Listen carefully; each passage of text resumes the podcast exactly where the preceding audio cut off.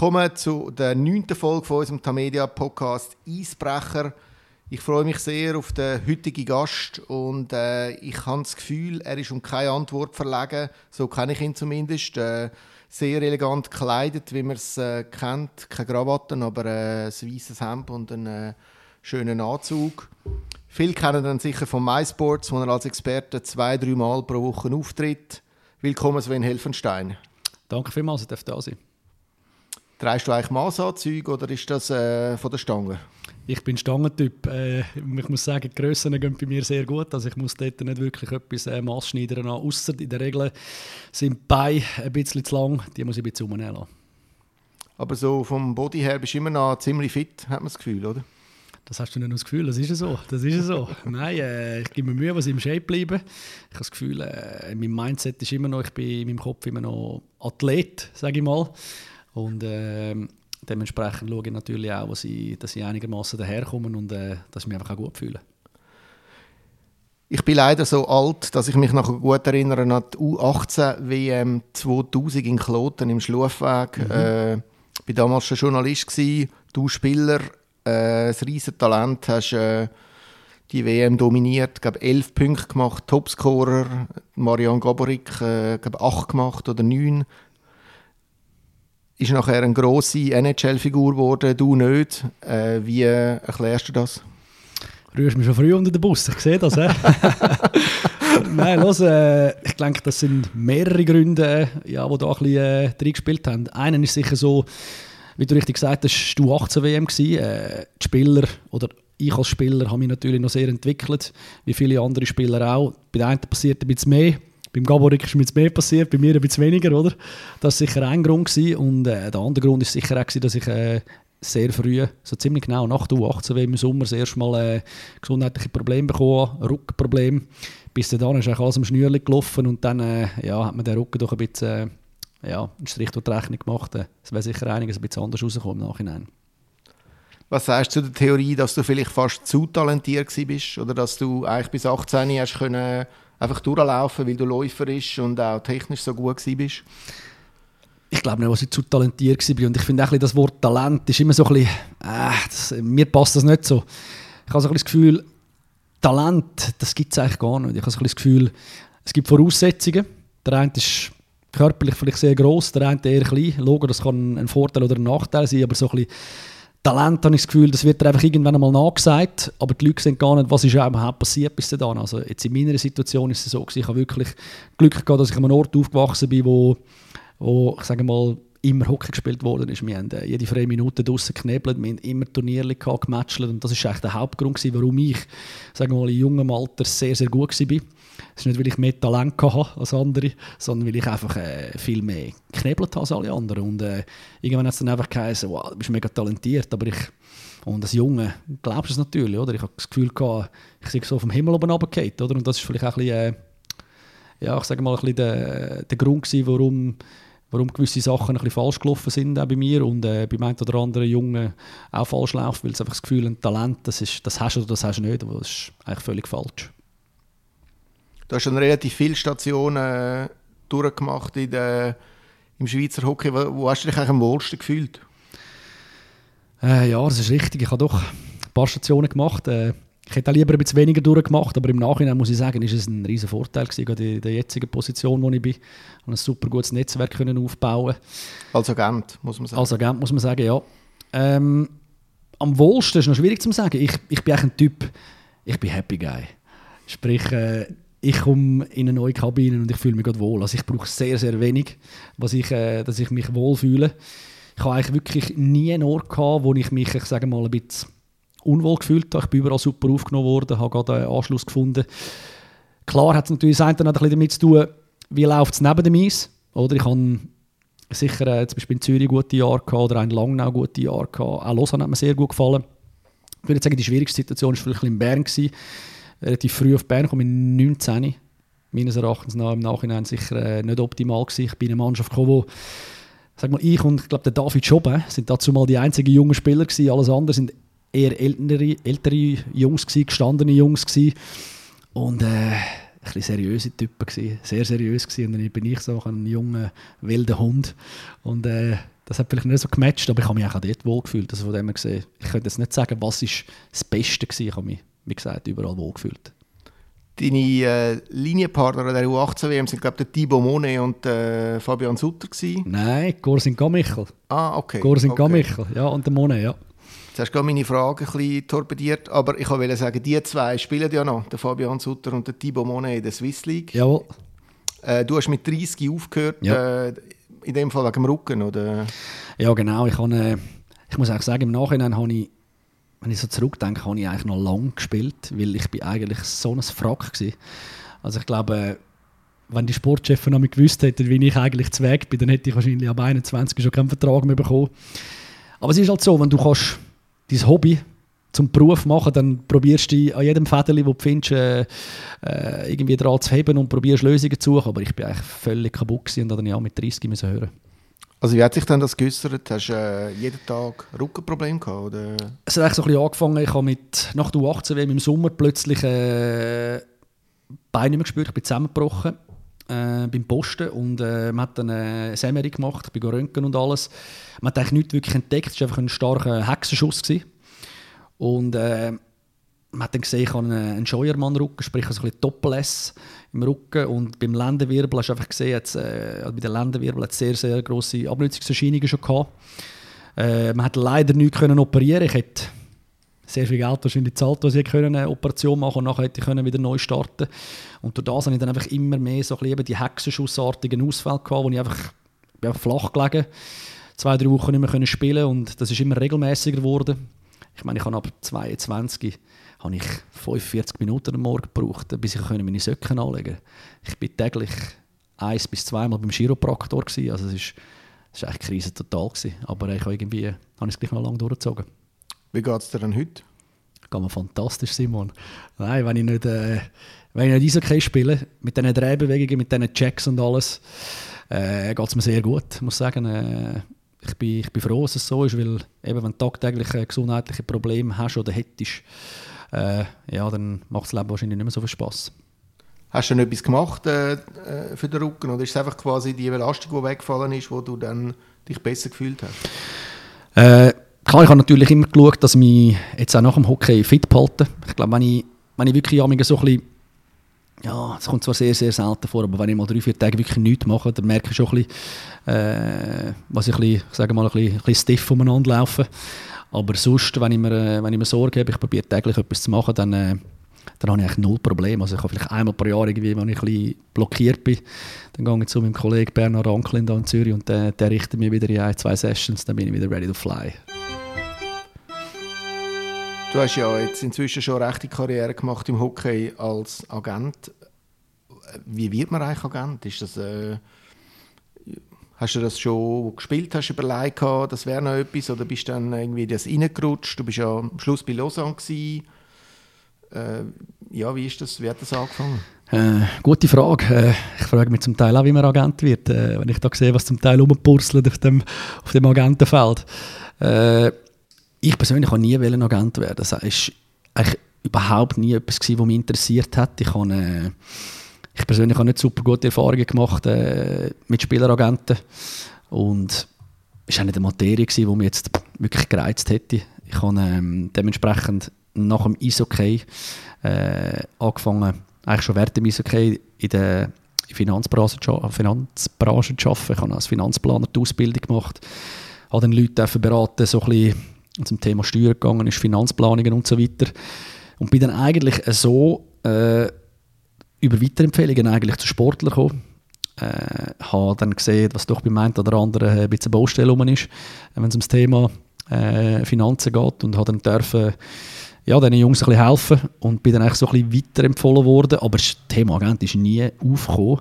Bis eigentlich etwa so ja, zwei, zweieinhalb Jahre, nachdem ich angefangen habe, in diesem Bereich zu arbeiten, haben mir dann der eine oder andere angefangen anzufragen, hey, äh, wie sieht es eigentlich aus, äh, willst du nicht auch Agent machen für mich, weil jedes Mal, wenn ich eine Frage habe, dann, dann melde ich mich quasi bei dir. Ich habe gar nicht wirklich viel Kontakt mit, meinem- mit meinem Agent und ich muss ehrlich sagen, mich hat es null gereizt. Äh, ich habe ich hab dankend abgelehnt und äh, sind dann immer mehr Jungs gekommen.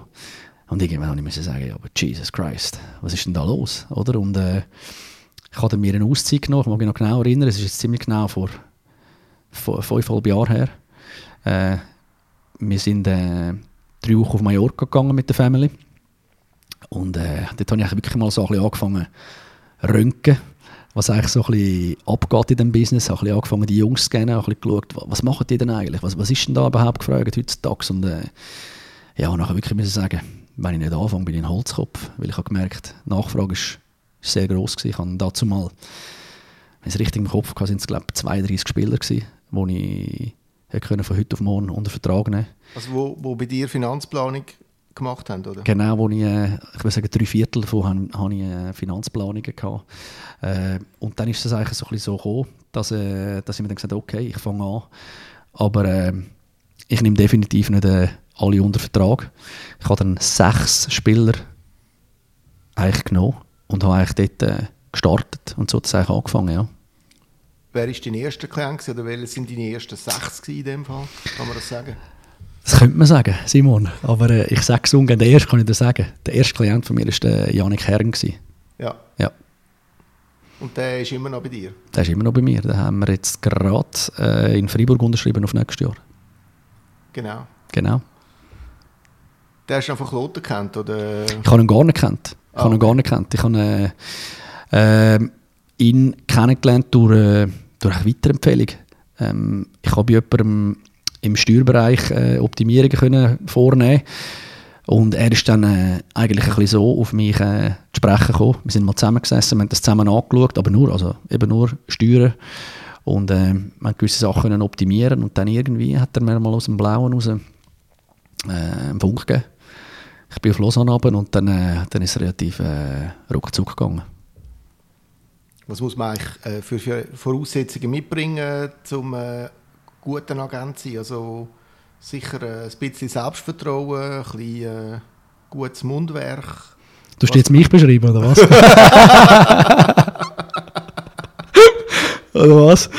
Genau. Nein, ich denke, äh, es gibt nicht wirklich einen Blueprint oder eine Checkliste, wo, wo man muss abarbeiten muss, was man kann, äh, Agent sein oder einen guten Agent sein. Ich denke, es ist wie viel, äh, es ist, äh, ja, wie, ich sage mal generell im Leben, du musst, also ich, sagen wir es mal so, du hast sicher einen Vorteil, wenn du dich selber kannst verkaufen oder? Aber sind wir ehrlich, das ist eigentlich immer so im Leben. Es geht, äh, was du deine Frau kennengelernt hast, wie war es? Gewesen? Du hast dich verkaufen oder? Äh, wenn du einen neuen Job willst, du musst dich verkaufen Und äh, im Agentenbusiness ist es ähnlich. Du musst äh, deine Dienstleistung, deine Person können, äh, irgendwo durch verkaufen. Und das ist im Agentenbusiness nicht anders, oder? Und ja, ich kann da nicht mehr dazu sagen. Was macht ein Agent so äh, täglich? Äh, wie viele Stunden bist du am Telefon? Ich bin viel am Telefon. Ich bin froh, dass die AirPods gibt, Simon. Ich sage das, weil sonst, äh, wenn ich die ganze Zeit müsste das Telefon an die Ohren habe, dann hätte, vielleicht hätte ich einen riesen Bizeps. Aber äh, neben dem riesen Bizeps hätte ich wahrscheinlich ab und zu einen Krampf. Also, äh, und Rückenproblem. Und Rückenproblem vielleicht, genau. Nein, ich, Tagesabläufe sind sehr unterschiedlich. Es kommt immer darauf an, was gerade ansteht. Äh, aber du hast in der Regel eigentlich immer zu tun, wenn du es seriös machst. Du bist äh, viel am Connecten, du bist viel äh, am Telefon mit Klienten, mit Sportchefen, was auch immer. Und äh, ja, hast doch etwas zu tun. Bist du auch ein bisschen äh, Sorgenonkel, oder? Wenn ein Spieler zu wenig Eiszeit hat und nicht Powerplay spielt oder mal überzählig ist, dann bist du äh, die Ansprechperson. Klar, du hast natürlich mit, mit den Jungs oder ich tue es einmal so handhaben, sehr enge Beziehungen. Mich interessiert, was abgeht.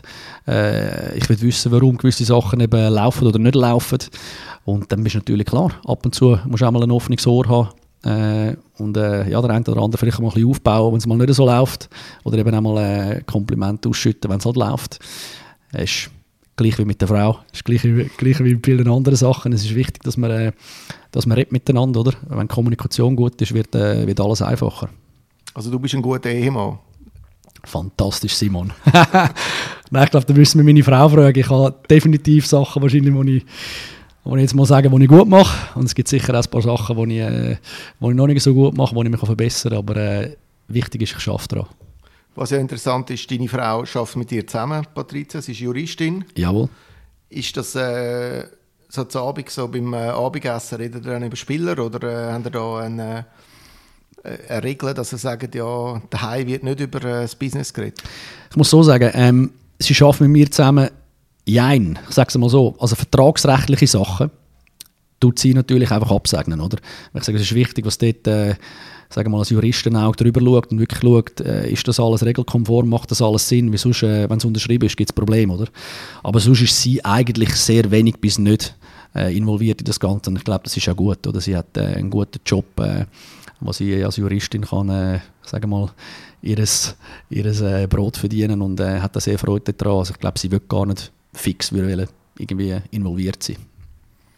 Woher kommt eigentlich der Name Helpstone, also Helferstein? Äh, yes. Hättest du ja können sagen, Helferstein Beratungen. Ja, es klingt halt einfach nicht so sexy, weißt du, was ich meine? Oder? Das ist noch vielfach so, oder? Äh, das Englische tönt halt einfach ein Stück weit äh, sexier und darum äh, Helpstone Sport Consulting tönt wahrscheinlich, behaupte ich jetzt mal, in den meisten Ohren ein bisschen besser als Helfenstein Beratung. Also da hätte ich vielleicht weniger Klienten. Nein, das würde ich jetzt nicht sagen, aber es würde ein bisschen weniger gut tönen. Du hast noch gerne englische Ausdrücke, oder? Wenn man dich so hört im MySports. Ja, ich bin schon ein paar Mal darauf angesprochen worden, was ich, das ein bisschen, äh, was ich da viele Sachen verenglische.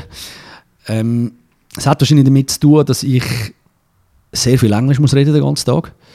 Dass ich fast nur eigentlich Englisch, ja, ich würde mal sagen, fast nur englische Podcasts höre fast nur Englisch Fernsehen der Eisbrecher-Podcast, nicht mehr, oder? Der Eisbrecher-Podcast, den muss ich natürlich jetzt anfangen zu hören, selbstverständlich, ja. Nein, aber es ist wahrscheinlich ein bisschen von dem. Und Hockey generell ist halt eine Sprache, wo du sehr, sehr viel musst Englisch reden Ich glaube, auch in den Kabinen.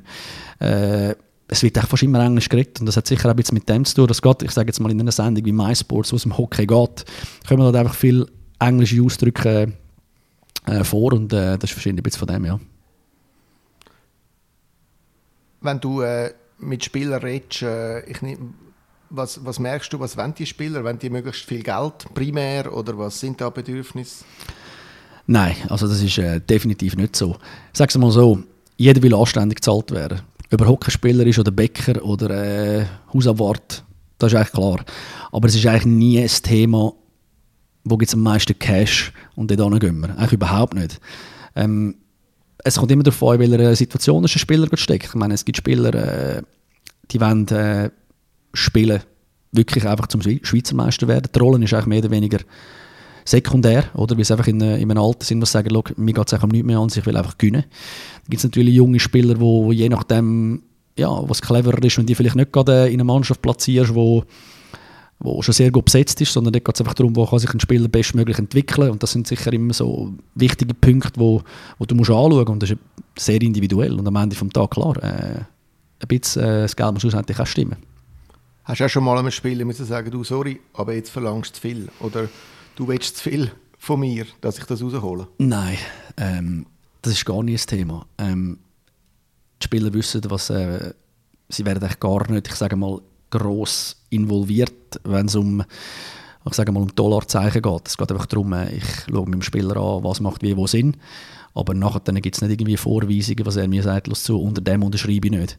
Ich glaube, der Spieler hat meistens auch nicht wirklich Zeit, um sich äh, mit dem auseinanderzusetzen. Und soll er auch nicht. Er soll äh, sich auf Eishockey konzentrieren, soll gute Leistungen bringen dort. Und er weiß genau, er ist bei mir der richtigen Adresse, wenn es darum geht, einen anständigen Vertrag rauszuholen. Ich probiere, den Spieler bestmöglich zu vertreten schauen natürlich, dass er, äh, dass er auch das bekommt, was er wert ist. Und äh, ja, das ist eigentlich so eine Geschichte, wie es läuft.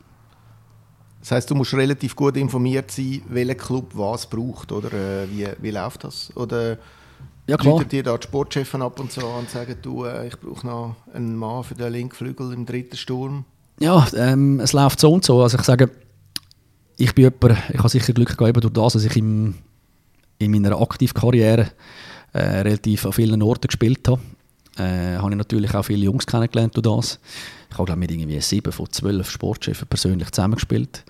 Ich habe dementsprechend einen sehr guten Draht zu, den, zu diesen Herren, auch sehr gute Beziehungen grundsätzlich zu allen und äh, man ist dort auch in regem Austausch, oder? Und man weiß natürlich dementsprechend genau, oder, was ist gesucht, was ist eben nicht gesucht. Und ähm, logischerweise natürlich dann auch äh, während der Saison kann, das, kann sich das mal ändern, was plötzlich gewisse Sachen passiert, was etwas äh, äh, brauchen. Und dann Leute es natürlich dann auch von ihrer Seite an und sagen, schau jetzt, äh, wie sieht du könntest du in diesem Bereich etwas besorgen. Äh, das kann natürlich auch vorkommen, ja. Die Schweiz ist ja eigentlich ein Schlaraffenland für Hockeyspieler. Also man, der, der Bedarf an guten Spielern ist sicher höher als, äh, als das Angebot. Äh, und Clubs nerven sich ein bisschen, dass die Lohnspirale sich immer mehr dreht. Hast du da auch eine Verantwortung als, als Agent? Oder? Ich glaube, ja, das ist immer so ein, ein müßiges äh, Thema. Ich sage immer so ein bisschen, es ist sehr, sehr eine einfache Lösung, um einfach zu sagen, die Agenten sind schuld, was, äh, was die Löhne in die Luft äh, gegangen sind. Weil, sind wir mal ehrlich, es ist eigentlich eine ganz einfache Milchbüchli-Rechnung. Jeder GM, Sportchef, hat ein Budget. Das kommt drüber vom, vom Obersheriff, oder? Wo das abgibt. Und dann ist es auch ganz einfach. Du kannst selber aufteilen, wem du wie viel willst zahlen. Einverstanden? Und du kannst nicht mehr ausgeben, als einnimmst. Das sollte eigentlich jedem klar sein. Und trotzdem passiert es, oder? Aber die Frage ist, wer ist die Schuld? Weil, wenn natürlich so Sachen, nehmen wir das Jahr als Beispiel, wenn nach sechs Spieltagen ein Coach entlassen wird, der einen Zweijahresvertrag neu unterschrieben hat, dann habe ich Fragezeichen, oder? Und was dann natürlich das Budget plötzlich strapaziert wird, das ist klar, oder? Aber ich glaube, es wäre sehr, sehr eine einfache Lösung, um jetzt einfach zu sagen, oder auch eine gemeine Unterstellung, wenn man will sagen, die Agenten sind schuld, wegen, was die Löhne explodiert sind. Ich meine, jeder Club hat in den letzten 20 Jahren, äh, sage jetzt mal, einiges mehr Einnahmen können generieren, sei das durch äh, Gastronomie, Marketing, was auch immer. Fernsehrecht auch. Fernsehrecht und dementsprechend äh, ist es auch so, dass die Club, die haben da nicht das Ziel, die wollen nicht Kohle scheffeln, die wollen Kübel holen. Und wenn du willst den Kübel holen dann gibst du das Geld auch aus. Und äh, wenn du schlussendlich mehr ausgibst, als einnimmst, es tut mir leid, aber ich glaube, da kann ich nicht verantwortlich sein. Und äh, ja, klar gibt es zum Teil Diskussionen mit Sportchefs, die wo, wo mühsam sind, wo man, äh, wo man vielleicht zu weit weg ist und schlussendlich äh, macht die eine oder die andere Partie äh, muss dann ein, einwilligen, oder? Aber ich meine, das Budget ist von Anfang an geregelt. Du hast, ich sage jetzt mal, 25 Schneuz, die du unter Vertrag hast und äh, aber ich meine, du kannst das verteilen, wie du willst. Und dann irgendwann hast du halt nicht mehr viel Geld. Und dann musst du halt, äh, musst halt sagen, ja, schau, jetzt äh, müssen wir halt dem anderen, entweder nimmt er das, und wenn er das nicht nimmt, dann müssen wir zum nächsten. Das ist einfach part of the game. Und ich habe das Gefühl, dass sicher äh, wir Agenten äh, den Markt ein bisschen kennen. Die einen ein bisschen mehr, die einen ein bisschen weniger. Aber und dementsprechend ein bisschen wissen, was wie wo kann verlangt werden Aber ich glaube, jetzt einfach sagen, die Agenten sind schuld, das wäre völlig falsch. Was verdient eigentlich so ein durchschnittlicher Nationalspieler? 200'000 brutto? Simon, du bist ja clever, oder? Äh, ich gebe dir drei mögliche Antworten, die ich auf das abgeben Erstens ist Simon, du hast so schöne Augen. Ich verfalle richtig drin. Ich würde dir fast alles sagen. Antwort B wäre, ich bin Tagesanzeiger, dann muss man ja ehrlich sein, oder? Und Antwort C ist, das würde ich dir sicher nicht sagen. Was meinst du? Welche Antwort ist richtig? Ja, Antwort D hätte ich gerne. Nein, ich denke, äh, das ist etwas, äh, das ist so ein bisschen, äh, sagen wir, Berufsgeheimnis, oder? Äh, du bist sicher nicht kreuz falsch mit den Zahlen, die du gesagt hast, oder? Aber genau darauf eingehen würde ich jetzt nicht wirklich wollen. Was hast du das Gefühl, äh, ich meine, dass absolute Topstars gut verdienen, ich nehme an, da sagt niemand etwas, aber hast du das Gefühl, der Mittelstand ist ein bisschen überbezahlt, oder? Ja, da sind wir wieder beim Thema von vorher. Ich glaube, äh, ich meine, wenn gewisse Clubs äh, den Mittelstand überbezahlen, kann ich nichts dafür. Bist du einverstanden? Das Budget ist gegeben. Ist jeder Sportchef ist selber verantwortlich, wie er das Geld verteilt. Wenn er am einen will 3 Millionen anlegen und vier Spieler findet, keine Ahnung, die von 20'000 spielen, dann kann er das machen. Oder? Ich meine, ich kann, also nicht, ich kann ihm nicht sagen, wie er seine Arbeit machen soll. Und das ist auch das ist auch nicht mein Job. Und äh, ich glaube, auch dort wieder, ich glaube, es liegt in der Hand von der, von der Club, von der Sportchefs, wie sie das Geld verteilen wollen. Und äh, sie haben alle ihr Budget und äh, das, das sollten sie einhalten, ja. Der Mark Lüthi hat ja einen Vorstoß gemacht, der äh, abgelehnt worden ist nach quasi Eröffnung, einer Eröffnung von, für die Ausländer, mhm. um den Druck zu erhöhen. Wie, wie, hast du, wie bist du dem gegenüber gestanden? Ich habe das Gefühl, dass äh, das ist keine gute Idee. Einfach aus dem Grund, weil ich habe das Gefühl, erstens einmal, ich glaube, es ist ein Trugschuss, wenn wir das Gefühl haben, dass dann gerade Top-Clubs billig Ausländer holen werden. Ich glaube, das passiert vielleicht am Anfang. Und nachher sind sie im Seich. Und nachher, wenn dann wollen sie, dann wollen sie aufstocken. Und dann, wenn sie, dann, sie, dann müssen sie Geld in die nehmen, weil, ich meine, sind wir ehrlich, du findest vielleicht schon mal irgendwie den keine Ahnung, wie heisst die? Habe äh, der Marti Oho von Finnland, der für äh, 65'000 kommt, oder der Radoslav irgendetwas von Slowakei, der für äh, 70'000 kommt. Aber wenn sie den nachher 20 Mal unterpfeffern, dann spielt auch der Kollege Essig nachher nicht mehr für äh, 70'000 Franken. Auch der will nachher mehr Geld. Das heisst, ab Saison 2 sind wir wieder im gleichen Szenario wie jetzt und dann kommt sicher auch noch dazu, dass gerade die jungen Spieler, Schweizer Spieler natürlich durch das äh, härteres Brot würden essen. Es würden äh, einige Spieler ihren Job verlieren. Äh, und ich denke, für das Schweizer Eishockey wäre das nicht gut, weil wir müssen den jungen Schweizer können eine Plattform bieten, was sie irgendwie können in die Liga reinkommen. Ich habe das Gefühl, es ist jetzt schon eine sehr kompetitive Liga. Äh, das Level ist sehr hoch. Es ist nicht einfach für die jungen Spieler zu reinkommen. Früher, ich meine, ich mag mich noch zurückerinnern, als ich in die Liga gekommen bin, da bist du, wenn du gut warst, bist du in der U20-Elite. Da bist du Redi Butz, bist du in der National League gewesen, oder dazu mal noch der National, oder? Und heutzutage, der Sprung, der schafft vielleicht, pff, keine Ahnung, 5% schafft den Sprung direkt. Die meisten anderen müssen über die Swiss League gehen, weil einfach der Gap viel zu gross geworden ist. Und äh, ich glaube, wenn noch zwei Ausländer mehr würden umkurven dann würde das Ganze noch schwieriger werden. Und äh, ja, irgendwann gibt es dann einen Rattenschwanz. Man sieht auch in Deutschland, oder? die beißen heute noch äh, an dieser Umstellung. Und ich glaube, das wäre definitiv äh, die falsche Entscheidung. Und, und dann kommt noch dazu, ich meine, Simon, schau mal unsere Liga an die ist so geil zum Schauen. Da ist jeder Match ist, ist auf der Kippe, jeder kann gewinnen. Es ist jedes Mal 50-50. Äh, du kannst nicht wetten, weil du verlierst in der Regel, oder? Und äh, darum habe ich das Gefühl, wir haben so ein gutes Produkt. Warum, warum etwas umschrauben? Das macht für mich null Sinn. Die Clubs haben ja ein bisschen zurückgeschlagen, indem sie beschlossen haben, dass die Agenten Fees inzwischen nicht mehr von ihnen gezahlt werden, sondern von den Spielern. Was hat das für Auswirkungen gehabt? Eigentlich keine grosse, muss ich dir ehrlich sagen. Äh, es hat eigentlich gar nicht gross geändert. Das ist einfach aus meiner Sicht eine völlig, völlig hohle Idee gewesen.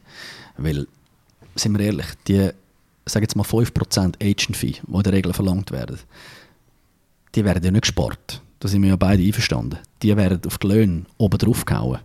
Oder vielleicht kommen jetzt nicht die Spieler über, die knapp in die Liga kommen, aber Topshots das wird oben drauf gehauen, oder? Das heisst, die Lohnsumme wird höher. Die höhere Lohnsumme, auf die müssen Sozialbeiträge gezahlt werden. Ich weiß nicht, ob sich das gewisse Herren nicht überleiten oder, oder was die Überlegung war, aber das hat so etwas von null Sinn gemacht. Und ich glaube, das ist auch nicht ein Zustand, der meines Erachtens noch so bleiben wird. Ich glaube, dort wird sich in, in der nächsten Zukunft äh, einiges wieder ändern. Ob es back to the roots geht, wie vorher, weiß ich nicht. Aber äh, ich denke, es wird sicher wieder etwas angepasst werden, weil jetzt, das ist einfach das ist eine Witzsituation, oder? Eine Auswirkung ist aber auch, dass es Spieler gibt, die sagen wir, einen Vierjahresvertrag abschließen mit Agenten und dann, äh, nachdem der Vertrag abgeschlossen ist, quasi den Agent führen, oder? damit sie nicht weiter müssen zahlen müssen. Wie, äh, hast du das auch schon erlebt? Ich, ich weiss von, ich glaube, schweizweit, meines, meiner Erkenntnis nach sind es, glaube fünf Spieler, oder ich weiß von fünf Fällen, sagen wir so, wo das eingetroffen ist. Äh, ich weiß aber nicht genau die Details, muss ich auch sagen. Ich weiß nicht genau, wie der kommuniziert worden ist von Agent zu Spieler, was auch immer. Äh, wenn es so war, was der Spieler, ich sage mal, informiert war, was er, äh, was er jedes Jahr muss die Agent Fee zahlen und nachher einfach quasi nach dem ersten Jahr gesagt hat, ich zahle nicht mehr, dann ist es logischerweise aus meiner Sicht eine riesige Frechheit, weil, sind wir mal ehrlich, es ist relativ einfach zu sagen, äh, okay, ich zahle, bei mir zahlst du im ersten Jahr 5% und nachher zahlst du nichts mehr. Äh, und ich tue dich genau gleich beraten, wie wenn ich du jedes Jahr etwas bekommst. Ich meine, da lügen wir uns alle an. Die Person gibt es nicht. Die Person, die das erzählt, gibt es definitiv. Oder? Aber die Person, die das effektiv macht und dem Spieler ehrlich kann, sag mal in die Augen schauen und sagen, los zu, ich mache den gleichen Service, obwohl ich weiß, ich bin nur im ersten Jahr zahlt. Das ist ein Witz, oder? Weil du hast in jeder Vertragsverhandlung hast du die Möglichkeit, äh, ich sage mal, um gewisse Jahre zu aufstocken, wenn es ein guter Spieler ist, sicher. Also ich meine, die Chance, was dann ein Spieler von Clubseite, willst du möglichst kurz in der Regel, oder? Der Club sagt, ja, wirfst dann alles ein Jahresvertrag, oder? Alles läuft jedes Jahr aus. Dann kannst du dann jedes Jahr wieder handeln. Und äh, je nachdem als Spieler willst du natürlich eine gewisse Sicherheit, oder? Und äh, ja, ich meine, du, du, kannst einfach nicht mehr mit einem Spieler in einem Team sein, logischerweise. Wenn du weißt, du bist nur das erste Jahr zahlt und nachher nicht mehr. Ich meine, da gibt es keinen Grund mehr, warum du einen Mehrjahresvertrag von einem Spieler rausholen Weil du bist auch nicht mehr im gleichen Boot, oder? Und das ist natürlich ein enorm schneller Interessenkonflikt mit dem Spieler und das, das sollte nicht das Ziel sein. Ich glaube, also ich habe mit meinen Spielern darüber geredet und es war jedem völlig einleuchtend gewesen, dass, äh, dass das ein riesiges Problem wäre und ich hatte jetzt auch nie ein Problem in dieser Hinsicht. Darum, äh, ja, kann ich da gar nicht mehr dazu sagen. Also du hast das Gefühl, das würde sich für einen Spieler auch langfristig rächen?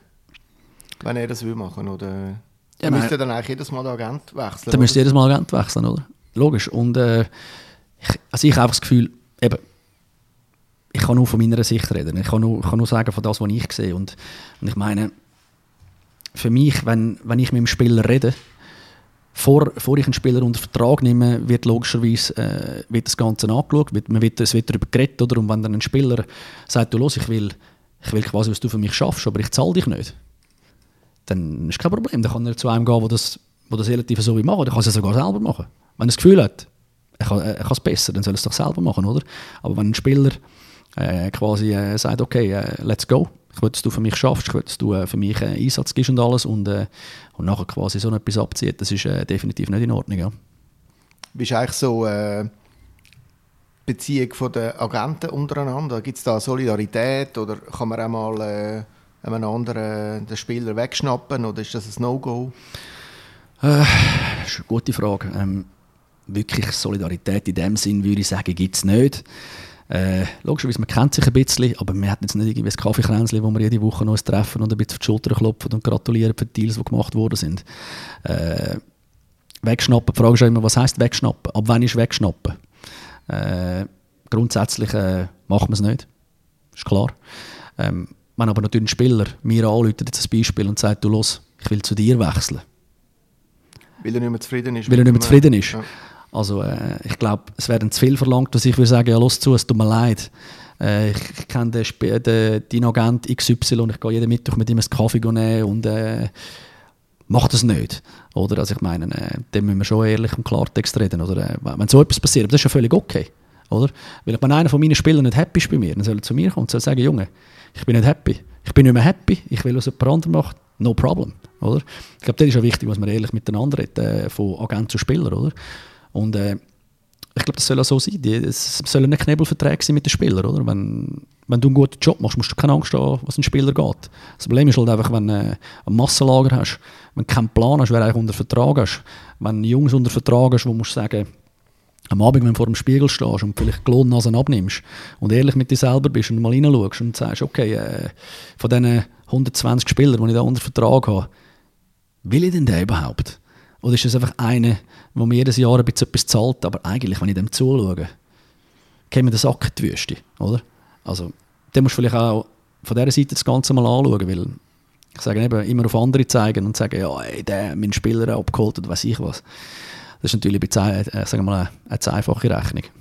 Das heißt, du nimmst nur Spieler oder schaffst nur für Spieler, die du gern hast im Sinne als Spieler oder wo du gern zuschaust oder wo du findest, äh, Genau. das sind die Spieler, die mir gefallen. Ja, absolut. Also ich glaube, ich habe keinen einzigen Spieler unter Vertrag, den ich nicht in irgendeiner Form äh, sehr gut finde. Äh, alles andere interessiert mich ehrlich gesagt nicht. Äh, ich bin Zürcher, als Zürcher darfst du ein bisschen arrogant sein, wenn ich mal gehört, oder? Und äh, nein, ich glaube, es, es ist auch wichtig, es ist auch wichtig, weil am Ende des Tages, mir geht es nicht ums Geld, oder? Es klingt jetzt klischeehaft, aber es ist effektiv so. Äh, ich habe sehr einen anständigen Lohn als Finanzplaner. Ich habe, eine, ich habe zwei Kinder, ich habe eine Frau, ich habe eine, ich habe eine schöne Wohnung, meine Frau verdient okay. Ich, habe, ich muss nicht am Hungertuch nagen. Ich mache das nicht und ich habe nicht angefangen wegen dem Geld. Ich habe angefangen, weil ich habe Passion. Ich habe Passion für, das, für Eishockey. Und ich sehe, es laufen Sachen falsch. Und ich wollte helfen, weil ich bin in einer Situation war, ich habe nie jemanden gehabt, wo, wo mich voll unterstützt hat. Ich habe nie jemanden wo mir, wo mir gezeigt hat, hey Junge, das kannst du bringen, das kannst du nicht bringen. Wo ich eine Ansprechperson hatte. Klar, meine Eltern haben mir geholfen, aber mein Vater oder meine Mutter, die haben keine Ahnung von Hockey. Keine Ahnung. Und ich glaube, wenn ich jemanden hätte, wo man äh, bei gewissen Sachen können unter die Arme greifen und gesagt hat, hey los, äh, so geht's und es geht nicht anders, dann wären gewisse Sachen vielleicht auch anders rausgekommen. Und mich motiviert, wenn ich einen Match schaue, nicht, wenn ich kann sagen, das halbe Eisfeld ist mir. Mich motiviert, wenn ich kann sagen, der ist bei mir und der ist bei mir. Schau mal, das sind Granaten. Oder? Und das ist das, was mich motiviert. Und mit so Leuten will ich auch zusammenarbeiten. Alles andere, es tut mir leid, es hat nichts mit, mit, eben mit Arroganz zu oder irgendetwas, aber ich habe 24 Stunden pro Tag. Sieben Tage in der Woche, wie die anderen auch, wie alle anderen Leute auch. Und meine Frage ist doch, wie setze ich meine Zeit am besten ein? Oder? Und wo ich am meisten Freude? Wenn ich den ganzen Tag mich mit Leuten auseinandersetzen muss, wo ich eigentlich gar nicht will, damit zu tun habe mit denen, dann frage ich mich, what are you doing? Oder was machst du den ganzen Tag? Das kann nicht sein. Und ich glaube, darum habe ich wirklich mir auf die Fahne geschrieben, ich will mit Jungs zusammen arbeiten, die mich motivieren, wo ich das Gefühl habe, wir sind auf, ich sage mal, on the same page. Wir, wir haben Ziel, wir haben Goals und äh, alles andere kann gerne jemand anderes machen, weil ja, das interessiert mich nicht. Wie viele Spiele betreust du? So in etwa 30, 40? Ich kann dir keine genaue Zahl sagen. Äh, Aber du kennst sie? Ich kenne sie selbstverständlich, ja. Nein, ich glaube, ich bin jemand, mein Ziel ist nicht, ich will nicht 200 Spieler unter Vertrag haben. Es geht gar nicht. 200 Spieler unter Vertrag haben und das Gefühl, du kannst noch irgendeine Form von Service bieten. Da gibt es ein paar andere Jungs, die dem, in diesem Spiel besser sind. Äh, ich probiere wirklich äh, Qualität äh, hoch zu behalten. Ich vergleiche es ein bisschen mit der, mit was kannst du vergleichen? Mit der Autogarage. Wenn du in eine Garage reinlaufst, Simon, und dort innen hat es alles. Vom Opel Corsa bis zum Porsche, dann fragst du dich, was ist das da? Was ist das da? Was, was sind wir da? Was ist das für eine Markthalle, oder? Aber ich probiere, ich sage mal, ein Spielerportfolio aufzubauen, wo ich das Gefühl habe, das ist wirklich cool. Wenn du das anschaust, das motiviert dich. Das, oder? Ich muss können das Portfolio anschauen und ich muss können Freude haben. Und wenn ich das nicht habe, dann ich das Gefühl, dann mache ich etwas falsch. Oder? Und ja, so probiere ich das ein bisschen zu machen. Aber es ist sicher nicht falsch zu sagen, dass du eher äh, ein bisschen jüngere Spieler hast, weil du ja auch ein äh, quasi Neuensteiger bist vor äh, ein paar Jahren. Ich würde sagen, ich habe vor allem gute Spieler, Simon. Gute bis sehr gute Spieler. Äh, und ja, dort ist sicher äh, der eine oder andere Jung, Junge dabei. Es wird der eine oder andere Jung noch rauskommen, wo jetzt noch niemand etwas weiß.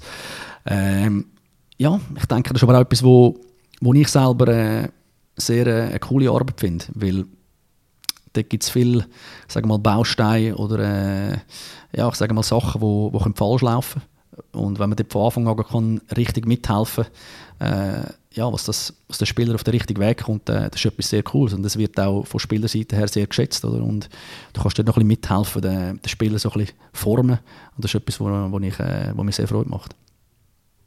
Inzwischen ist es ja so, dass äh, Spieler mit Ausbildungsverträgen können nicht transferiert werden, außer sie wollen weg und der Club äh, stimmt zu. Also das heißt ein 16-Jähriger zum Beispiel, der beim ZSC ist oder beim SCB, den kann man nicht zu einem anderen Club bringen. Heißt das dann auch, dass man als Agent früher muss ansetzen muss? Also dass man vielleicht schon 12-Jährige unter Vertrag nimmt oder 13-Jährige? Äh, nein, 12-Jährige müssen wir nicht unter Vertrag nehmen. Nein, ich glaube, äh, das mit den Ausbildungsverträgen, das ist so eine Geschichte, oder? Ähm, ich glaube schlussendlich, wenn du durchboxen willst, würde es rechtlich nicht verheben. Was nicht könntest einfach weggehen. Aber die Frage ist, willst du es wirklich machen, oder? Weil ich verstehe Clubseiten, oder? Du, äh, als Club ist es natürlich so, Du investierst relativ viel in einen Spieler und dann plötzlich aus irgendwelchen Gründen steht er am Morgen auf und äh, hat das Gefühl, er muss weg. Ähm, da verstehe ich natürlich auch die Seite noch, wo sagt, ja, schau, jetzt haben wir schon relativ viel in dich investiert, jetzt wollen wir eigentlich nicht, dass du da einfach mal mit dem, mit, mit dem Coach irgendwelche Punkte nicht gerade äh, auf der gleichen Wellenlänge bist, was der Club wechselt. Und äh, ich glaube, da muss man auch zum Teil ein bisschen mit dem Spieler reden, weil ich bin selber in dieser Situation drin. Gewesen. Ich habe Entscheidungen in meiner Karriere getroffen, die ich im Nachhinein nicht mehr so treffen würde. Schnell aufgeben, zu früh weggelaufen. Niemand gehabt, der mich, wo mich vielleicht, ich sage jetzt mal, wirklich mal zur Seite genommen hat und etwas von Hockey verstanden hat. Aber nicht in einer Situation war, was er gerade Konkurrenz von mir war. Äh, und dann mal können sagen, du los, jetzt musst du einfach mal einen Punkt machen, Junge. Jetzt siehst du es einfach völlig falsch. Jetzt musst du einfach mal beißen. Weil in den meisten Fällen ist es schon so, wenn ein junger Spieler weg will, mit, ich sage jetzt, sage jetzt auch, das Alter, 16, er will von, von Zürich auf Zug. Ja, sind wir mal ehrlich. Wenn er mit 16 sich nicht kann bei, was ist denn das, ich sage jetzt mal, U20 Elite oder U17 Elite, wo er dann ein Spiel kann durchsetzen kann, ja, wie gut ist denn effektiv der Spieler? Oder? Wenn, du musst, wenn du dich nicht kannst durchsetzen in einer Amateurmannschaft, U17 Elite, dann äh, habe ich schwerste Frage, ob du dann wirklich so gut bist, wie du meinst. Und äh, klar, es gibt, es gibt Fälle, wo du sagen, musst, es geht nicht anders. Aus verschiedensten Gründen, wo wirklich mit dem Coach irgendetwas gar nicht geht oder, oder sonst irgendetwas. Aber es sind eigentlich die wenigsten Fälle. Oder die meisten Fälle sind, sind schon so, dass man muss sagen, äh, es ist eigentlich äh, der Spieler oder je nachdem die Eltern, die den Spieler auch völlig falsch einschätzen. Und dann muss man vielleicht einfach mal ein bisschen Konter geben und sagen, du, schau, ich glaube, wenn er es jetzt da nicht packt, dann packt er es auch nicht in den Zug. Oder? Weil ich glaube, so stark ist die Competition bei uns in der U17-Elite in der Schweiz oder der U20-Elite dann auch nicht, dass du musst sagen, schau, da schaffst du es einfach nicht. Oder? Vielleicht bist du einfach zu wenig gut dann am Ende des Tages. Und wie jung sind Spieler, die man äh, als Agent unter Vertrag nimmt? Also 12 hast du gesagt, nein, nein aber... Äh nein, ich denke jetzt mal, heute fängt es so ein bisschen an, ja, ich würde sagen äh, 14. Das ist das Jüngste, würde ich jetzt etwa sagen. Äh, ist ja gerade so ein bisschen das Alter, eben in der U15, ja, in der U15, 14. Ist so ein bisschen, wo es anfängt und äh, ich weiß es gibt, äh, es gibt Kritiker, ähm, wo die sagen, das ist viel zu früh. Das ist völlig okay. Ich habe am Anfang gedacht, es ist viel zu früh. Jetzt, wo ich aber äh, tagtäglich sehe, was abgeht, ähm, bin ich doch sehr froh, dass ich mit dem einen oder anderen sehr früh kann, äh, anfangen zu arbeiten. Ähm, weil, ja, ich sage mal, die Frage ist, was Schatz? Das ist meine Frage, oder? Äh, in der Regel eigentlich nichts bis gar nichts, oder? Ähm, es geht nicht um Geld. Es geht darum Feedback. Es geht darum, äh, wie kannst du einem Spieler helfen, gewisse Sachen zu verstehen, wie kannst du ihm Feedback geben, was er eben schneller von Punkt A nach Punkt B kommt. Und äh, ich sehe nicht, warum das schädlich sein oder? Und, äh, ja, und es ist, auch, es ist vielleicht auch, äh, es macht es ein bisschen spannender, weil, sind wir ehrlich, an einem U15-Turnier und du Match schauen, dann könnte wahrscheinlich meine Großmutter mit einem Glasauge wahrscheinlich den besten Spieler finden. Aber die Frage ist nicht, wer ist der beste Spieler in der U15? Das weiß jeder. In dem Moment. Die Frage ist, wer ist der beste Spieler mit 20? Und das ist ein ganz anderes Spiel, das da spielen muss. Und ähm, es ist ein interessantes Spiel, weil ab und zu bist du nämlich noch falsch, oder? Und äh, eben, es hat schon so viele Spieler gegeben, die in der U16 extrem dominant sind. Und dann, wenn es richtig, äh, ja, richtig U20 geht, sind sie äh, nicht einmal mehr im Business, oder?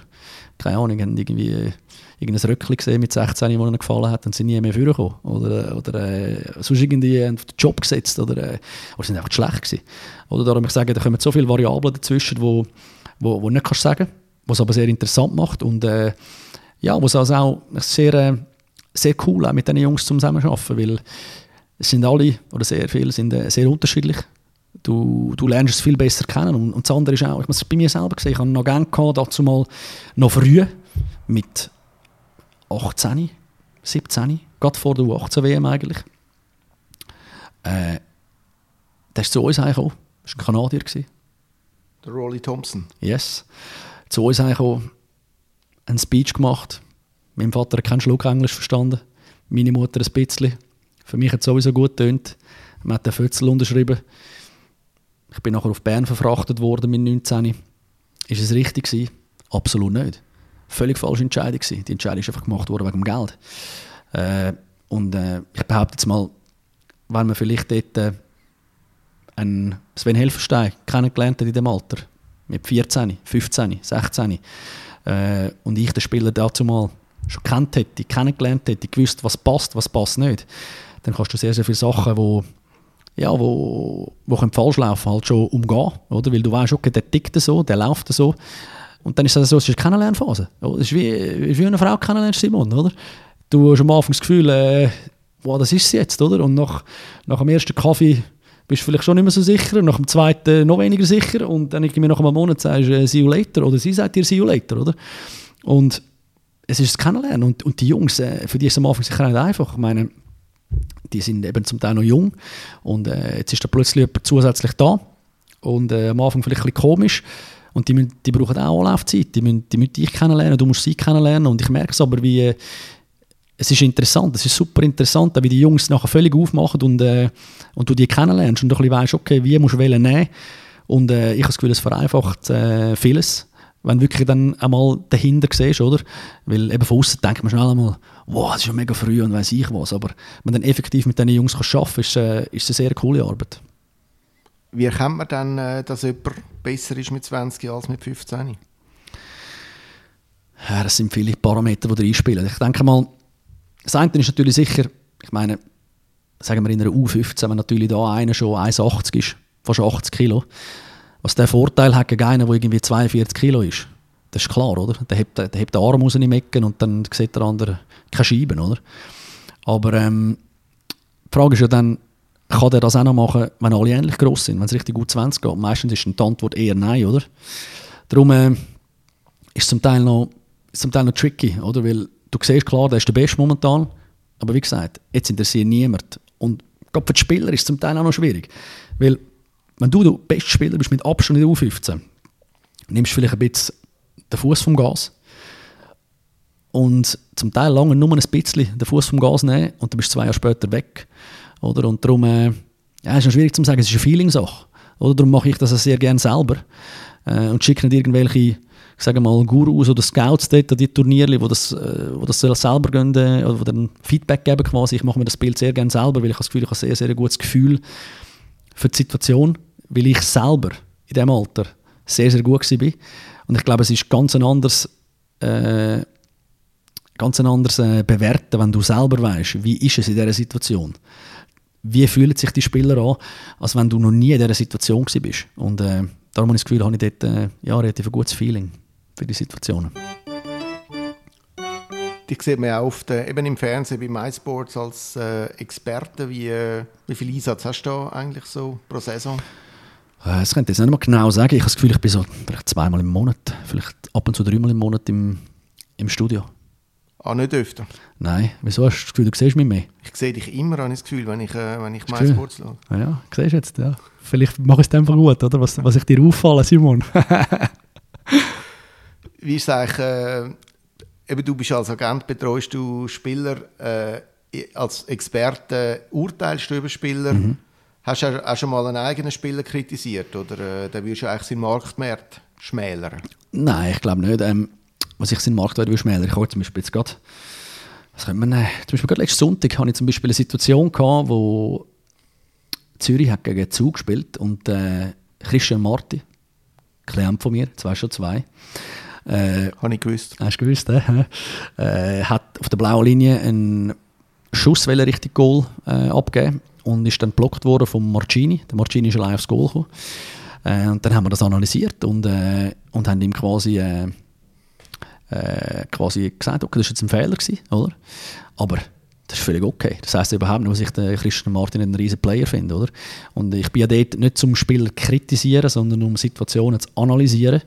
Und äh, da hat aber auch kein Spieler je ein Problem damit. Also es gibt, es gibt jeden Abend Situationen, wo du Sachen musst ansprechen musst, aber pff, das ist völlig okay. Das ist einfach part of the game. Vermutlich ist deine Fernsehpräsenz noch gut, oder auch für dich als äh, Agent, weil man kennt dich, man weiß ein bisschen, ja, wie du tickst und äh, auch wie du, wie du redest.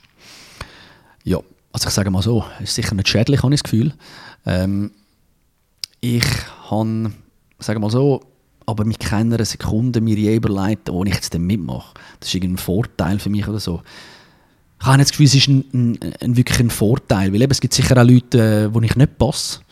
Ähm, oder äh, wo, wo ich gewisse Sachen vielleicht gesagt habe, wo meint oder andere jetzt völlig schräg reingekommen sind. Darum habe ich das Gefühl, es ist nicht immer ein Vorteil. Aber das ist auch nicht der Grund, warum ich dann mitgemacht habe. Also ich glaube, äh, wo Steffi Buchli mich kontaktiert hat, dort, äh, hat mir die ganze Idee super gefallen. Ich, ich finde es super, äh, die, das ganze MySports-Geschichte, wie das äh, entstanden ist, wie die das machen, wie die, wie die das Eishockey in den Vordergrund stellen. Weil eben, es ist ja schlussendlich geht zum Eishockey. Es ist nicht äh, die Sven Helpstone Show, es ist äh, MySports Sport TV. Oder? Äh, und äh, das ist echt das, was mich motiviert hat, das Schweizer Eishockey. Und ich muss Match eh schauen. Sind wir ehrlich. Und wenn ich, wenn ich einmal dort bin, dann komme ich alles mit über. Das heisst, ich kann zwei Flüge auf einmal schlagen. Also sicher nicht schlecht für mich. Was hast du eigentlich so Feedback äh, für deine Auftritte? Du bist ja einer, der kein Blatt vor das Maul nimmt. Äh, ich nehme an, du polarisierst auch. Also es gibt sicher äh, viele, die dich super finden und äh, vielleicht auch noch ein, zwei, die, die nicht so begeistert sind. Ähm, gute Frage. Ähm, ich muss ehrlich sagen, ich komme gar nicht so viel mit über. Ähm, wir sind ja in der Schweiz eher so ein, ein, äh, ein Volk, wo, wo ein zurückhaltend ist, wo nicht so eigentlich öffentlich, sagen wir mal, oder direkt sagt, äh, wie es die findet. Ähm, ich sage mal, am meisten Feedback komme ich fast noch von meiner Frau über. Äh, wo man ab und zu wieder äh, Shit gibt für Sachen, die ich gesagt habe oder, äh, oder so. Aber äh, nein, aber ich muss ehrlich sagen, ich bin jemand, ich ähm, bin sehr selbstkritisch. Ähm, ich überlege mir logischerweise auch, okay, ist das gut gewesen, was gesagt hast, ist das nicht so gut, äh, nicht so gut gewesen. Und ich nehme mir aber auch, ich sage jetzt mal, wenn ich dort äh, vielleicht alle zwei, drei Monate oder so mal ein Feedback bekomme von MySport selber, wie gewisse Sachen sind, lese ich das sehr genau durch, probiere es zu verbessern und äh, probiere eine bessere Version von mir sein in der nächsten Sendung. Aber ich bin nicht jemand, der sehr viel Wert gibt auf andere Meinungen, muss ich ganz ehrlich sagen. Ich habe das Gefühl, äh, viele Leute sagen, sie geben nicht so viel Wert auf andere, aber sind dann sehr schnell verunsichert. Das bin ich nicht. Ich habe das, ich habe das schon lange abgestellt. Ich habe das Gefühl, das bringt nichts. Weil äh, die wenigsten Leute sind dann sowieso nicht so ehrlich. Es hat meistens irgendeinen Hintergedanken, warum gewisse Sachen gesagt werden. Und ja, und ich sage am Schluss, am Ende des Tages muss ich ja happy sein mit mir selber. Oder? Äh, und wohl sein in meiner Haut. Und, und ob ich jetzt da besseres oder schlechtes Feedback bekomme, das macht mich jetzt nicht glücklicher oder weniger glücklich, sondern ich nehme es einfach an, probiere es zu verbessern. Wenn ich finde, ich kann etwas daraus rausziehen, dann mache ich es. Und sonst ja, lasse ich es einfach sein, wie es ist. Ist Steffi eine harte Chefin? Steffi Buchli? Ähm, ich will sie nicht hart betiteln, ich finde sie genial, würde ich sie sagen. Und ich sage das nicht, um jetzt da eine braune Zunge zu holen äh, an diesem Podcast, sondern ich finde, sie macht es absolut genial. Ich habe das Gefühl, sie ist, sie ist eine von den wenigen Frauen, äh, im, im, im, im Hockeybereich, wo wirklich äh, ja, sich das, ich sage mal, härter erarbeitet hat. Sie hat äh, wirklich ein gutes Know-how. Sie weiß, was sie redet und sie, was sie einfach ist. Sie ist ein riesen Profi. Sie ist ein riesen Profi. Also sie macht die Sendungen äh, wirklich mit Bravour. Sie ist top vorbereitet und auch sie, sie nimmt alles so locker. Also ich kann doch das oder andere auch von ihr lernen. Äh, ich kann wirklich, ich kann eigentlich nichts Schlechtes in irgendeiner Form sagen. Sie macht es wirklich, wirklich gut und äh, ich bin froh, dass sie mir die Chance gibt, um bei MySports dabei zu sein. Ich habe das Gefühl, auch der Talk jetzt äh, im Eisbrecher-Podcast war relativ locker. Gewesen. Jedenfalls für mich. Und äh, es hat Spass gemacht, äh, mich mit dir zu unterhalten, Sven. Und äh, ja, herzlichen Dank, bist du angekommen. Danke, ich bin gerne gekommen und äh, ja, ich sehe das auch so. Wir haben es relativ locker zusammen gehabt und äh, ja, aber ich glaube, das hast du nicht anders erwartet, oder? Wir sind lockere Typen, oder? So ist es. Besten Dank. Merci ebenfalls.